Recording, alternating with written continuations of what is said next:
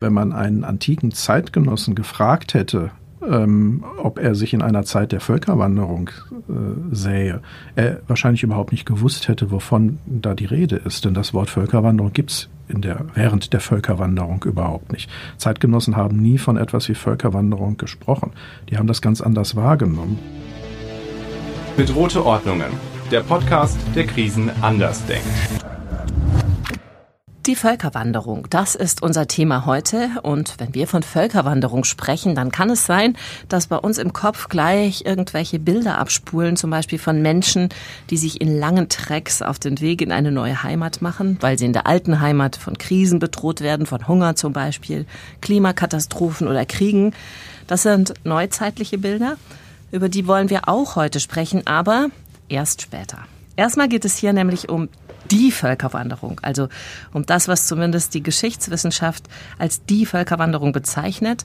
Das ist die Zeit nämlich, als das Römische Reich sich gespalten hat, weil es in dauernde Kämpfe an den Außengrenzen verwickelt war, unter anderem deswegen in Kämpfe mit den Hunden im vierten Jahrhundert nach Christus zum Beispiel oder dann mit den Langobarden Ende des sechsten Jahrhunderts.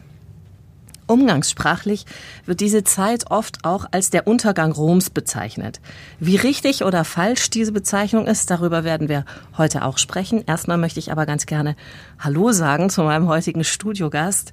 Bei mir oder beziehungsweise in einem Nachbarstudio ist Mischa Meyer, Professor für alte Geschichte und Sprecher des Sonderforschungsbereichs Bedrohte Ordnungen hier an der Uni Tübingen.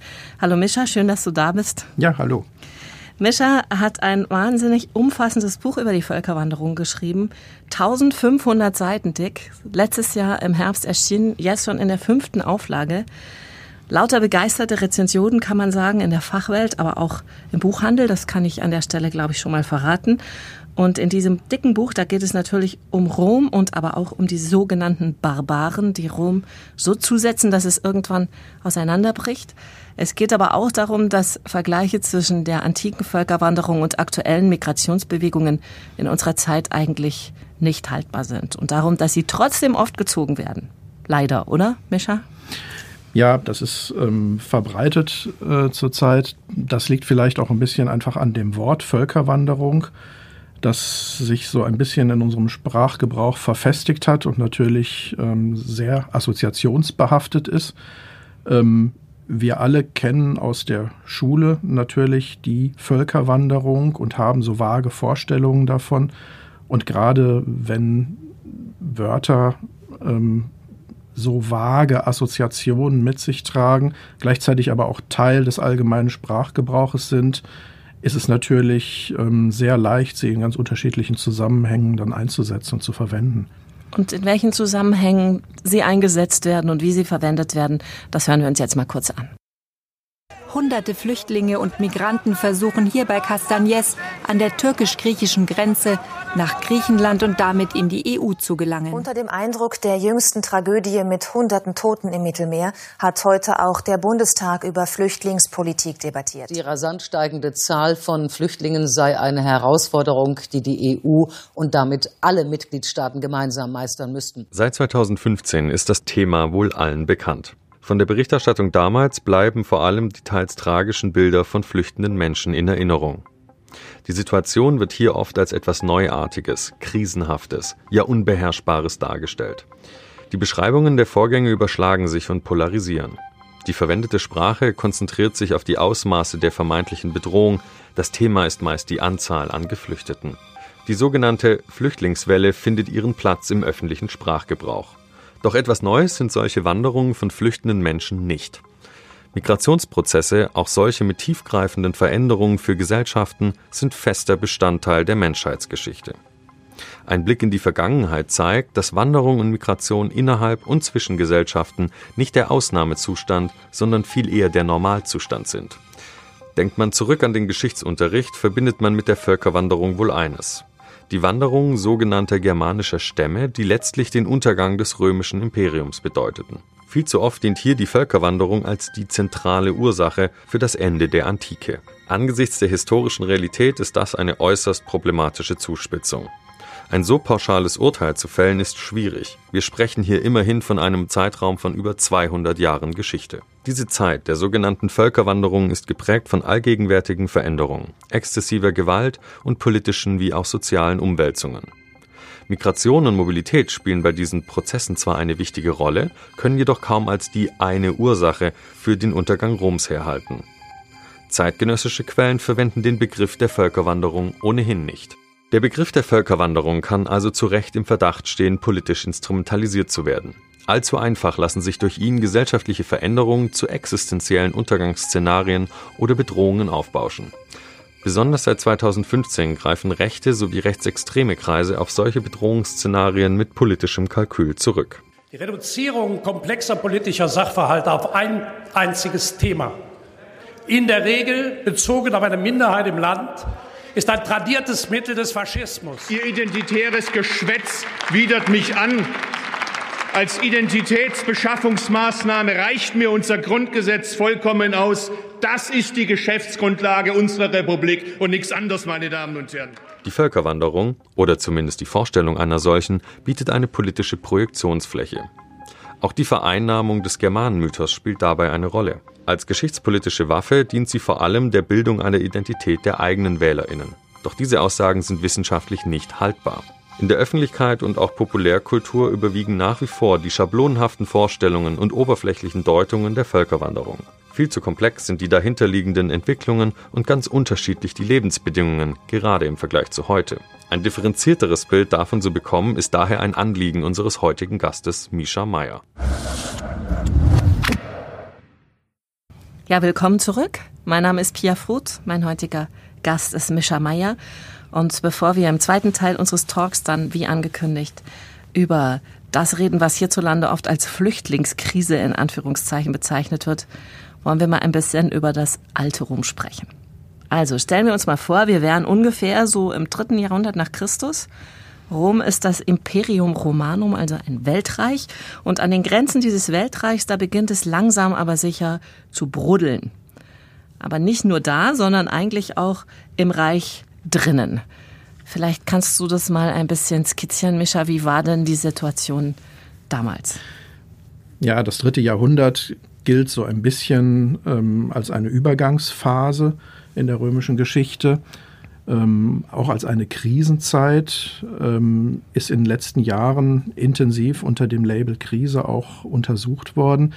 Das dritte Jahrhundert ist ähm, sehr schwer ähm, in wenige Worte zu fassen, denn in dieser Zeit vermengen sich ganz unterschiedliche ähm, Probleme, sowohl innerhalb des Römischen Reiches ähm, als auch außerhalb ähm, des Reiches, zu einer sehr komplexen Gemengelage, die am Ende ähm, allerdings zu einer neuen Stabilisierung des Römischen Reiches führt. Das muss man vielleicht von Anfang an ähm, dazu sagen. Also es ist keine Phase, die dann ähm, in einen Ab Abwärtsstrudel oder Vergleichbares gemündet wäre. Ähm, zentrale Probleme in dieser Zeit liegen zum einen ähm, beim Kaisertum selbst. Wir haben in dieser Zeit eine Serie von äh, Kaiserstürzen, von Usurpationen, ähm, von Kaisermorden. Das wiederum hängt sehr eng mit einer neuen außenpolitischen Bedrohung zusammen. Die Kaiser sind gezwungen, immer wieder an den Grenzen Kriege zu führen, können dabei aber gar nicht alle ähm, Unruheherde gleichzeitig erreichen, so dass an verschiedenen Fronten gekämpft werden muss und fähige Feldherren, die dann einzelne Siege errungen haben, lassen sich sehr schnell dann selbst zum Kaiser ausrufen. Das mündet dann wieder in Bürgerkriege, weil natürlich die etablierten Kaiser sich dann zur Wehr setzen müssen. Gleichzeitig ähm, gibt es äh, enorme wirtschaftliche Probleme in dieser Zeit. Ähm, die römische Währung fängt an zu verfallen. Es gibt Hinweise darauf, dass es in verschiedenen Regionen auch zu Epidemien ähm, gekommen ist. Man darf aber auch nicht vergessen, dass es in dieser Zeit auch eine ganze Reihe äh, von Regionen im Römischen Reich äh, gibt, die von all dem nur sehr wenig mitbekommen und in denen das Leben ganz normal weitergeht. Also in Nordafrika etwa ähm, bekommt man von den ganzen Problemen eigentlich wenig mit. Und ein Teil dieser sogenannten Krise des dritten Jahrhunderts ist eben auch der neue Druck, der von außen auf die römischen Grenzen äh, ausgeübt wird. Das hängt damit zusammen, dass der große Nachbar im Osten des Römischen Reiches, das Perserreich, jetzt eine neue Herrscherdynastie äh, sieht, die Sassaniden. Und die Sassaniden ähm, versuchen ein wenig anzuknüpfen an die großen alten Zeiten des Perserreiches und gehen sofort sehr aggressiv auf das Römische Reich äh, zu und greifen im Grunde im Osten im dritten Jahrhundert an allen Orten und an allen Ecken immer wieder an. Gleichzeitig verstärkt sich äh, an der Rhein- und an der Donaugrenze der Druck. Und das wiederum führt dazu, dass die römischen Kaiser praktisch permanent in zwei Frontenkriege verwickelt werden. Und das führt eben mit zu diesem enormen Druck, unter dem dann auch das Kaisertum in dieser Zeit steht. Also man kann schon sehen ähm, an deiner Beschreibung da, ähm, von einem Grund oder von, von, ein, von, von einem von einem Phänomen, nämlich dass es Völkerwanderungen gab, beziehungsweise dass äh, Rom von außen angegriffen wurde. Ähm, auf, darauf lässt sich dieses, diese Zeit oder dieser Druck, unter dem das Römische Reich stand, nicht reduzieren. Nein, überhaupt nicht. Also das ist eines der Phänomene, das wir, die wir beobachten können in dieser Zeit, aber eben eines von vielen. Mhm. Ende des vierten Jahrhunderts kamen dann die Hunnen zu den Sassaniden noch dazu. Ähm, die Historiker und Historikerinnen sprechen auch vom Hunnensturm die Hunden haben wir, da haben wir, glaube ich, auch so ein vages Bild als Nicht-Historiker davon, so nomadische oder halbnomadische Menschen auf Pferden, ein wildes Reitervolk. Da wird überliefert, sie haben rohes Fleisch gegessen und haben dieses Fleisch beim Reiten sozusagen zwischen dem Reiterschenkel und dem Pferderücken gegart. Für mich hat sich das, als ich es gelesen habe, angehört wie eine Legende aus dem Herrn der Ringe oder so äh, Fantasy-Epos, irgendwie hat man so gleich so ein Bild von irgendwelchen Orks oder so vor sich. Was ist daran wahr und was ist daran völlige Fiktion, ausgedacht Legenden? Ja, das ist ein ganz großes Problem, an äh, dem seit Generationen ähm, herumgearbeitet wird. Ähm, wie muss man sich die Hunden und vergleichbare Gruppen eigentlich vorstellen? Wir haben zu den Hunden ähm, eine sehr ausführliche Beschreibung, die stammt aus dem späten vierten Jahrhundert, ähm, verfasst von dem äh, damals wichtigsten ähm, Historiographen Amian, ähm, der sehr ausführlich äh, die Hunden beschreibt und der ein regelrechtes Schreckensszenario ähm, bietet. Da kommen dann eben auch so Elemente vor, wie dass sie ihr Fleisch ähm, beim Reiten ähm, gar, garen ähm, und dass sie überhaupt ähm, eher an Tiere erinnern als an Menschen, dass sie keine politischen Institutionen haben, keine vernünftigen, keine richtige Religion, dass das alles ähm, ganz furchtbar bei den Hunden sei. Es ist ganz schwierig, mit solchen Berichten umzugehen, weil sie durchsetzt sind mit Stereotypen der antiken Ethnographie. Und diese Stereotypen, die gehen weit äh, zurück, Jahrhunderte zurück, die trifft man ähm, schon im 5. Jahrhundert vor Christus etwa ähm, Geschichtswerk Herodots und man kann sie eigentlich auch noch weiter zurück ähm, verfolgen. Selbst in den numerischen Eben gibt es Andeutungen dieser Stereotypen.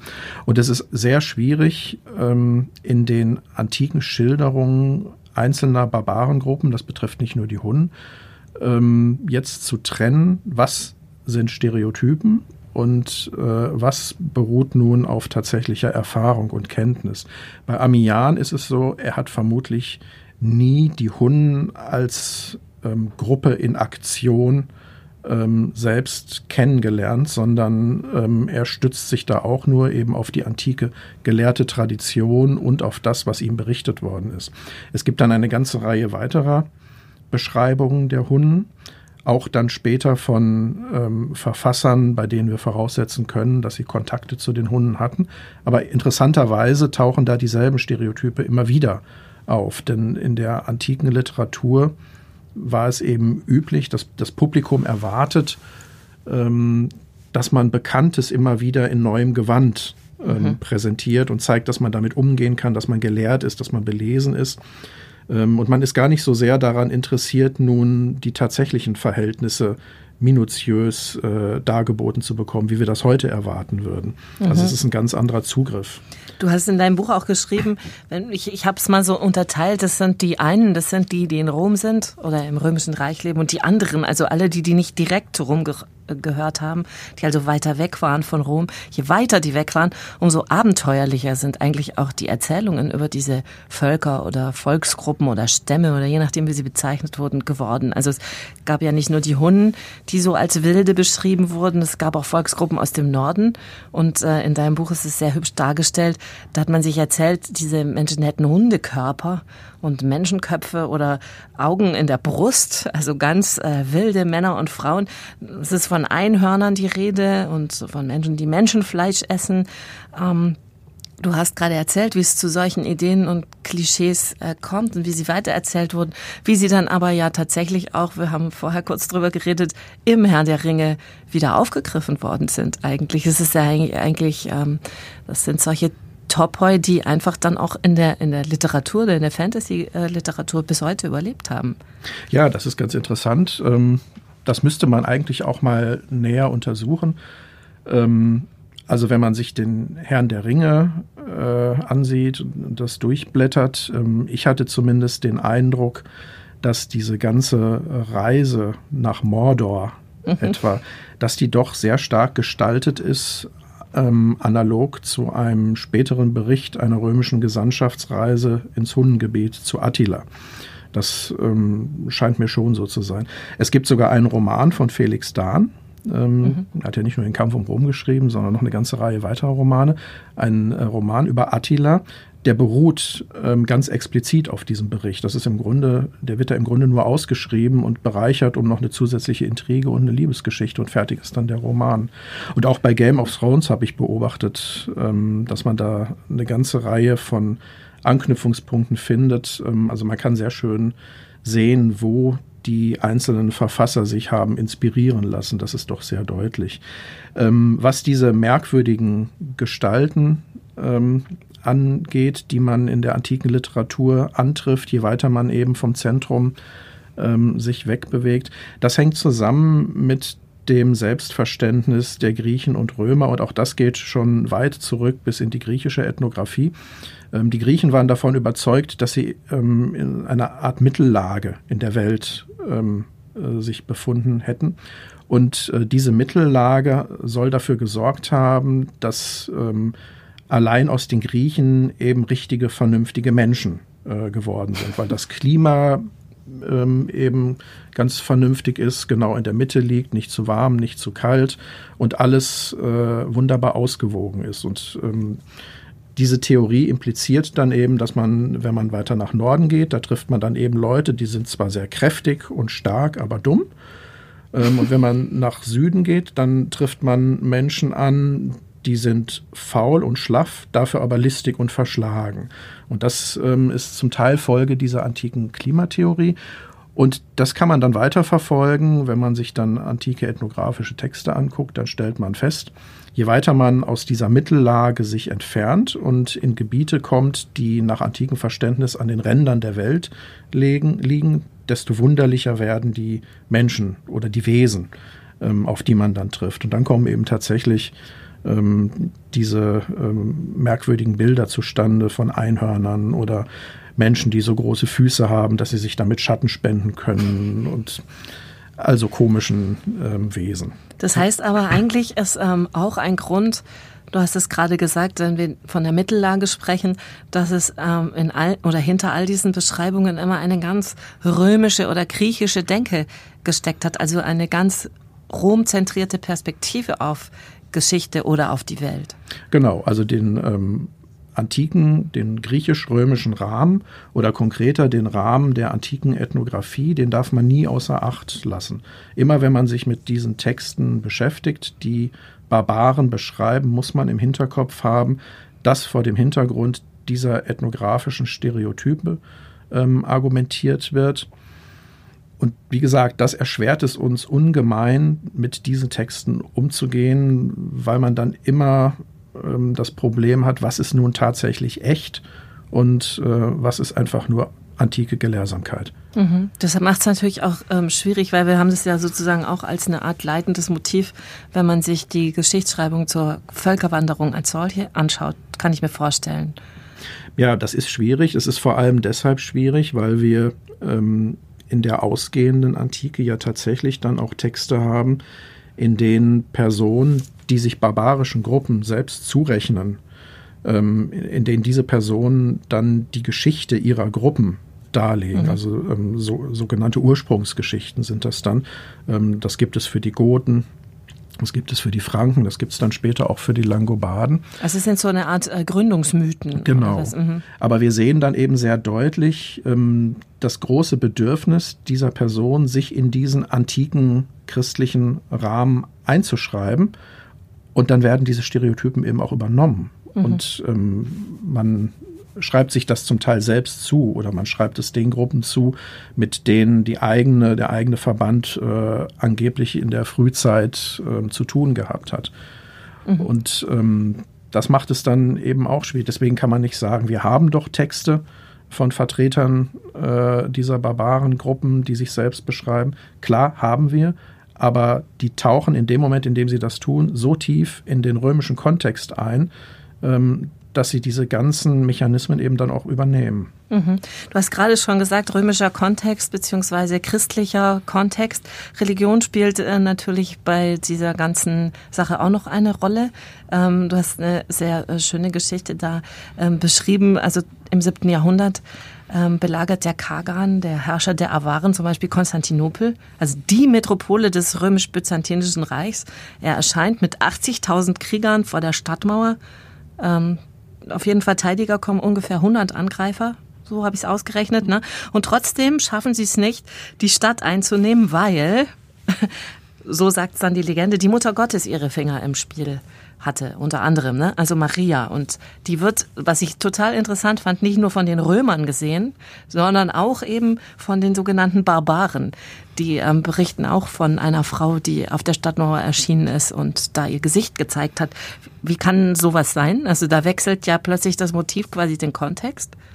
Ja, das ist ein Aspekt, der in der Völkerwanderungsforschung bisher, glaube ich, ähm, sehr vernachlässigt worden ist nämlich der ganze Bereich der Religion. Ähm, ich glaube, wir haben uns noch nicht ähm, hinreichend bewusst gemacht, dass antike Zeitgenossen das gesamte Geschehen um sich herum vorwiegend in religiösen Kategorien wahrgenommen haben. Das sieht man schon sehr früh bei den ersten Beschreibungen der Hunnen, die dann mit äh, biblischen Endzeitvölkern gleichgesetzt oder ähm, verglichen werden. Also auch da ist das sofort äh, präsent. Mhm. Und das führt natürlich dazu, ähm, wenn die mit biblischen Endzeitvölkern Gog und Magog ähm, zusammengebracht werden, dass dann sofort auch ein apokalyptischer Deutungshorizont ähm, aufscheint und das Ganze dann in ein providentielles Muster eingeordnet wird und von vornherein dann klar ist, jetzt droht das Ende der Welt.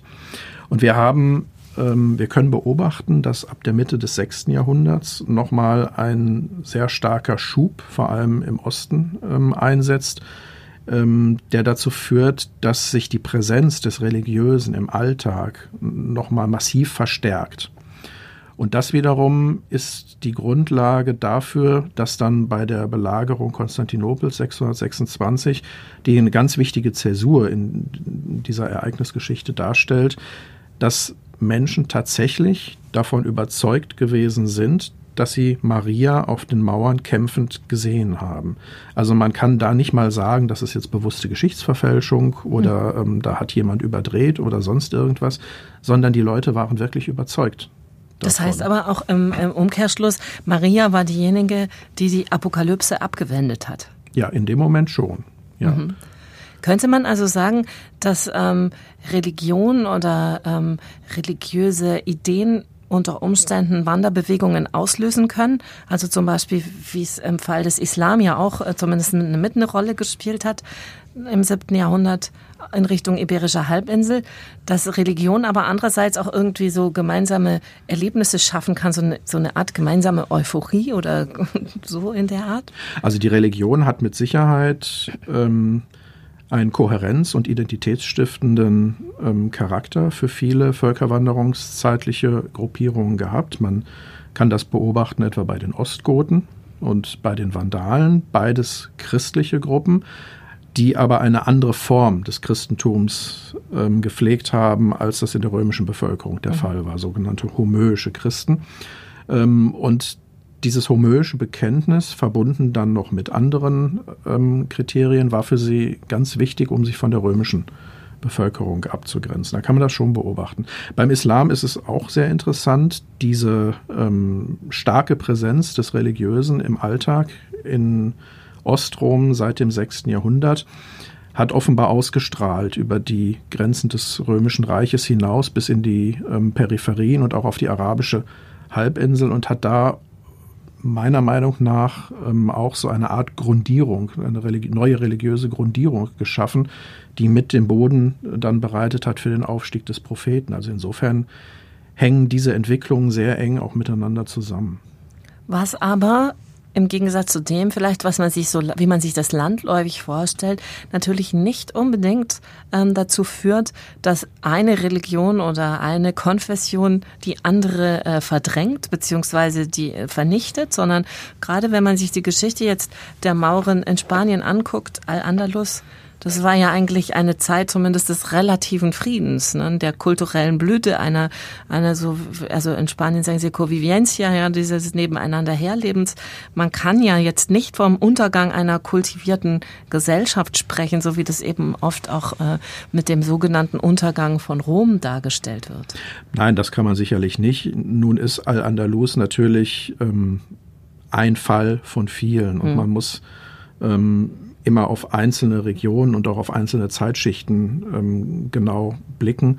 Ähm, es ist schon so gewesen, dass es zu erbitterten Auseinandersetzungen zwischen einzelnen religiösen Gruppierungen gekommen ist und dass man die auch im Kontext des Völkerwanderungsgeschehens ähm, sehen muss. Also wenn man etwa daran äh, denkt, ähm, was für brutale Verfolgungen etwa die nizänischen Christen ähm, in der Vandalenzeit unter Hunerich ähm, erlitten haben, also dem zweiten Vandalenkönig, dem Sohn Geiserichs. Ähm, da sieht man eben, so friedlich ist es nicht immer und überall zugegangen. Und mhm. auch ähm, innerhalb des Römischen Reiches ist es natürlich ähm, zur Verfolgung von Altgläubigen gekommen, vor allem aber eben auch zur Verfolgung von andersgläubigen Christen. Ähm, unter anderem im 6. Jahrhundert unter Justinian und seinem mhm. Nachfolger Justin II.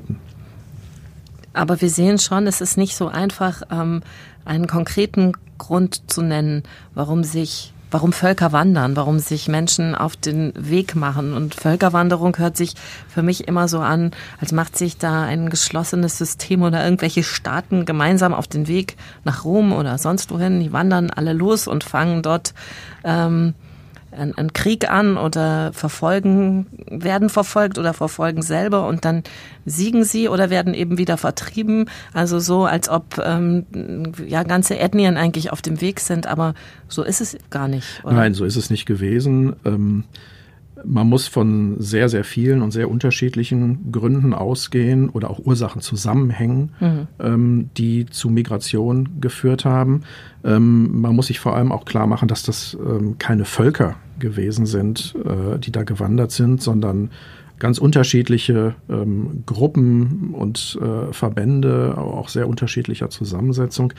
Man hat bisher ja immer dieses Narrativ äh, gerne gepflegt, ähm, dass irgendwo in Skandinavien oder in Norddeutschland ähm, irgendwas passiert sei und dann hätten sich so um die Zeitenwende oder noch früher ähm, herum große Trecks in Bewegung gesetzt, die dann irgendwann ab dem vierten Jahrhundert an den römischen Grenzen ähm, aufgetaucht seien und ähm, dann Invasionen vorgenommen hätten. Also so hat es mit Sicherheit nicht funktioniert.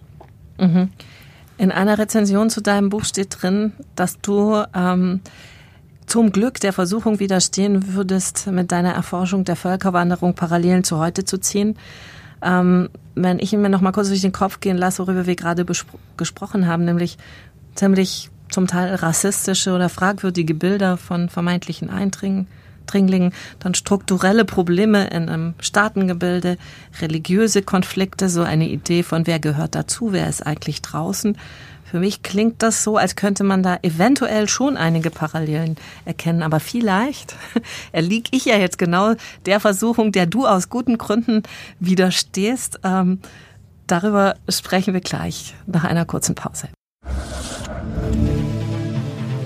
Ihr wollt mehr über bedrohte Ordnungen und den Sonderforschungsbereich erfahren? Dann besucht unsere virtuelle Ausstellung unter bedrohte-ordnungen.de. Hier findet ihr spannende Einblicke in die Arbeit unserer Forscherinnen und Forscher.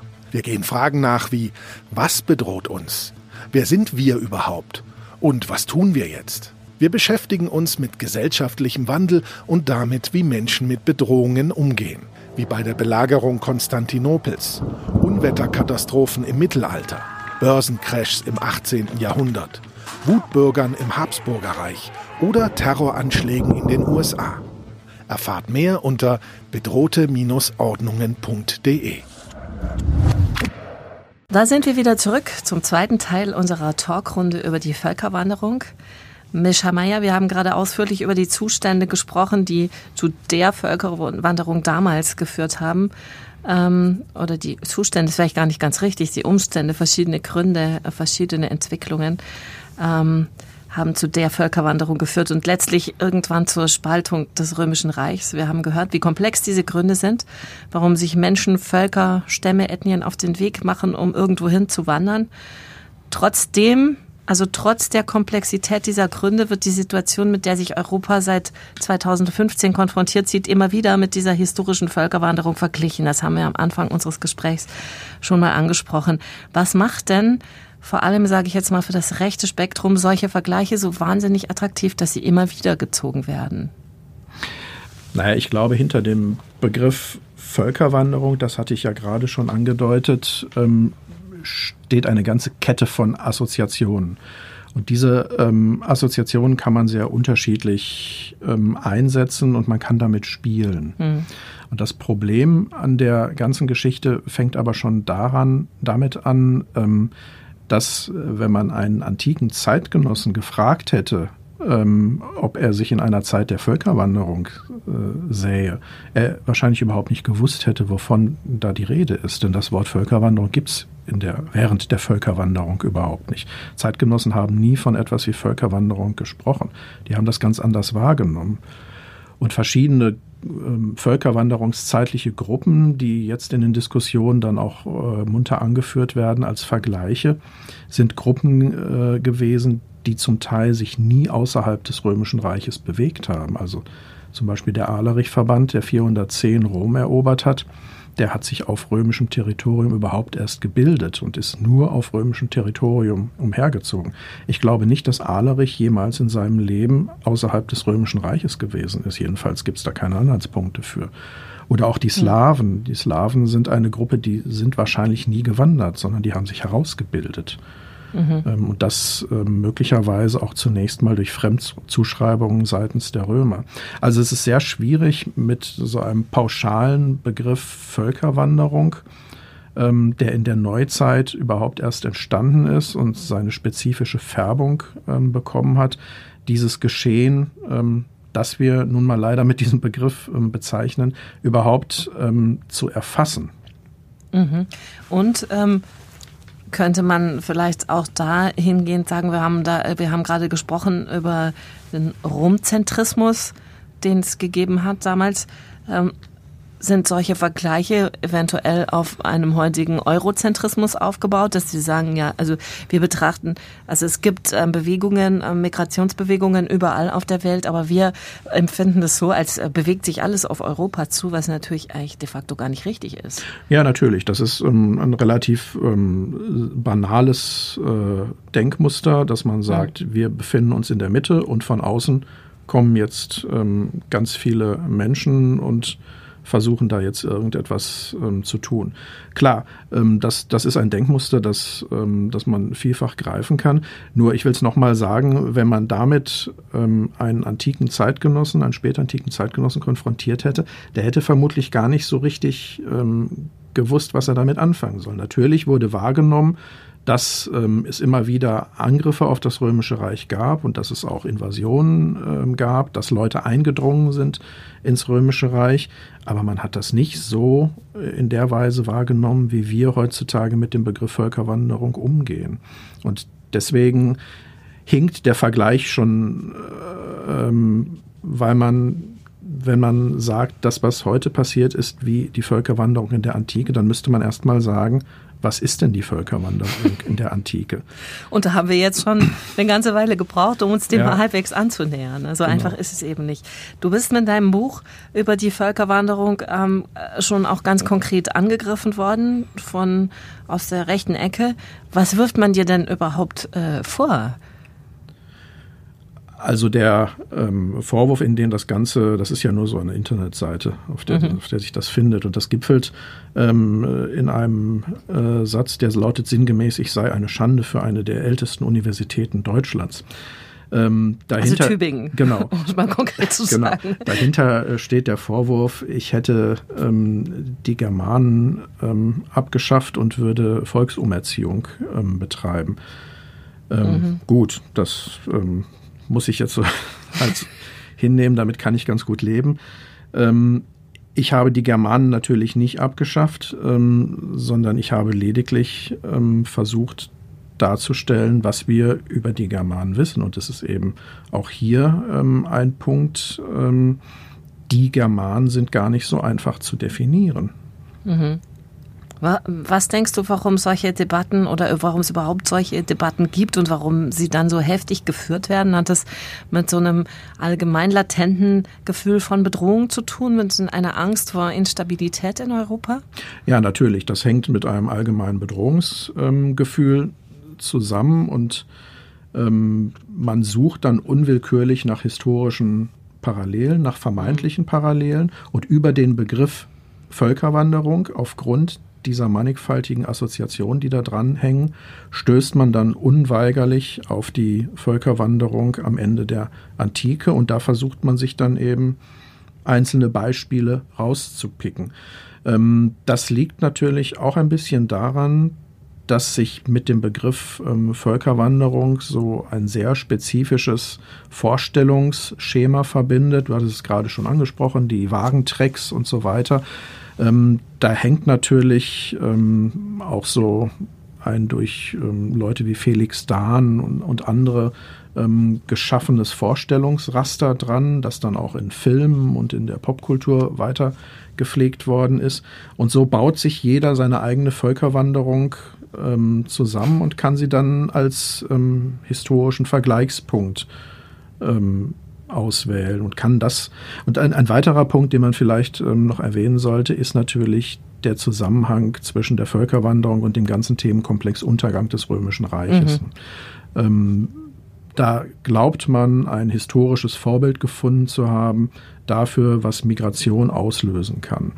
Und das kann man dann in entsprechend schauderhaften Szenarien immer wieder ähm, auskosten. Aber auch der Zusammenhang zwischen Völkerwanderung und Untergang des Römischen Reiches ist ja nicht ein linearer, den man im Sinne von Ursache-Wirkung ganz äh, einfach beschreiben könnte, sondern auch das ist ja Teil eines höchst komplexen ähm, Geflechts an unterschiedlichen Faktoren und Aspekten, die man dann gegeneinander gewichten muss. Also so einfach ist das alles nicht. Es würde ja aber auch eine, oder es ist, dem liegt ja auch eine Denke zugrunde, die sagt, also wenn man von Untergang spricht, bedeutet es ja, dass eine Hochkultur durch eine weniger wertvolle Kultur oder eine weniger wertvolle Form des Zusammenlebens ersetzt worden wäre.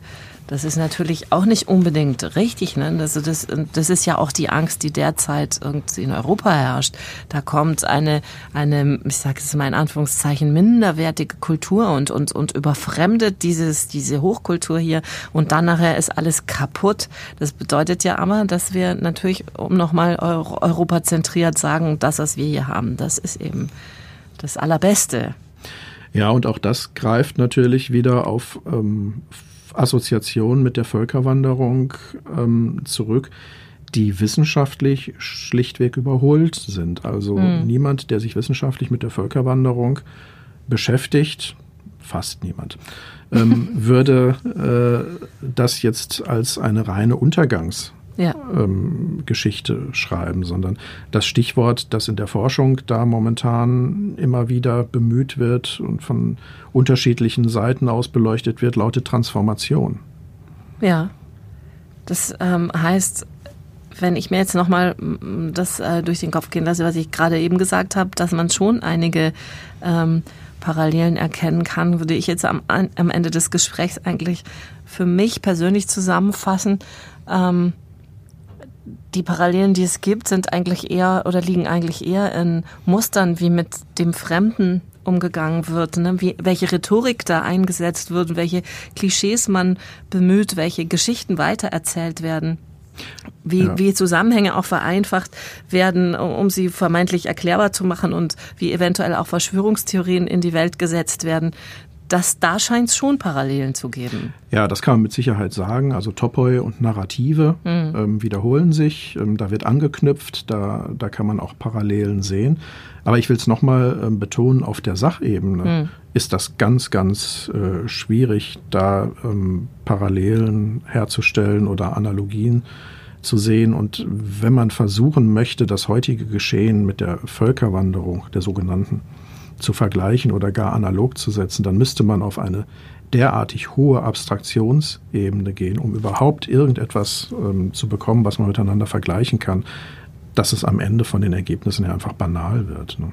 Das heißt, so schwer uns das natürlich oft fällt, der Blick in die Vergangenheit ähm, taugt nicht als Prognose für die Zukunft. Wir müssen einfach ähm, damit leben, was die Zukunft uns bringt und müssen reagieren auf das, was sich entwickelt. Ja, also ich würde schon sagen, ähm, aus der spätantiken, frühmittelalterlichen Völkerwanderung lassen sich zumindest keine kurzfristigen Prognosen oder Handlungsrezepte oder wie auch immer für das aktuelle Geschehen ableiten. Da sind einfach die Rahmenbedingungen viel zu unterschiedlich. Mischa Meier, ich danke dir für die spannende Zeit, die wir hier in den beiden getrennten Studios haben und hatten. Ich sage Tschüss und verabschiede mich auch von unseren Zuhörerinnen und Zuhörern. Klickt uns einfach bei der nächsten Folge wieder an. Darüber würden wir uns freuen. Und wenn ihr bis dahin Anregungen oder Kritik loswerden wollt oder wenn ihr mal ein Thema für diesen Podcast vorschlagen wollt, dann haben wir eine höchst komplizierte E-Mail-Adresse für euch. Die heißt podcast@ SFB für Sonderforschungsbereich sfb 923.uni-tuebingen.de. Bis dahin, lasst es euch gut gehen und macht's gut.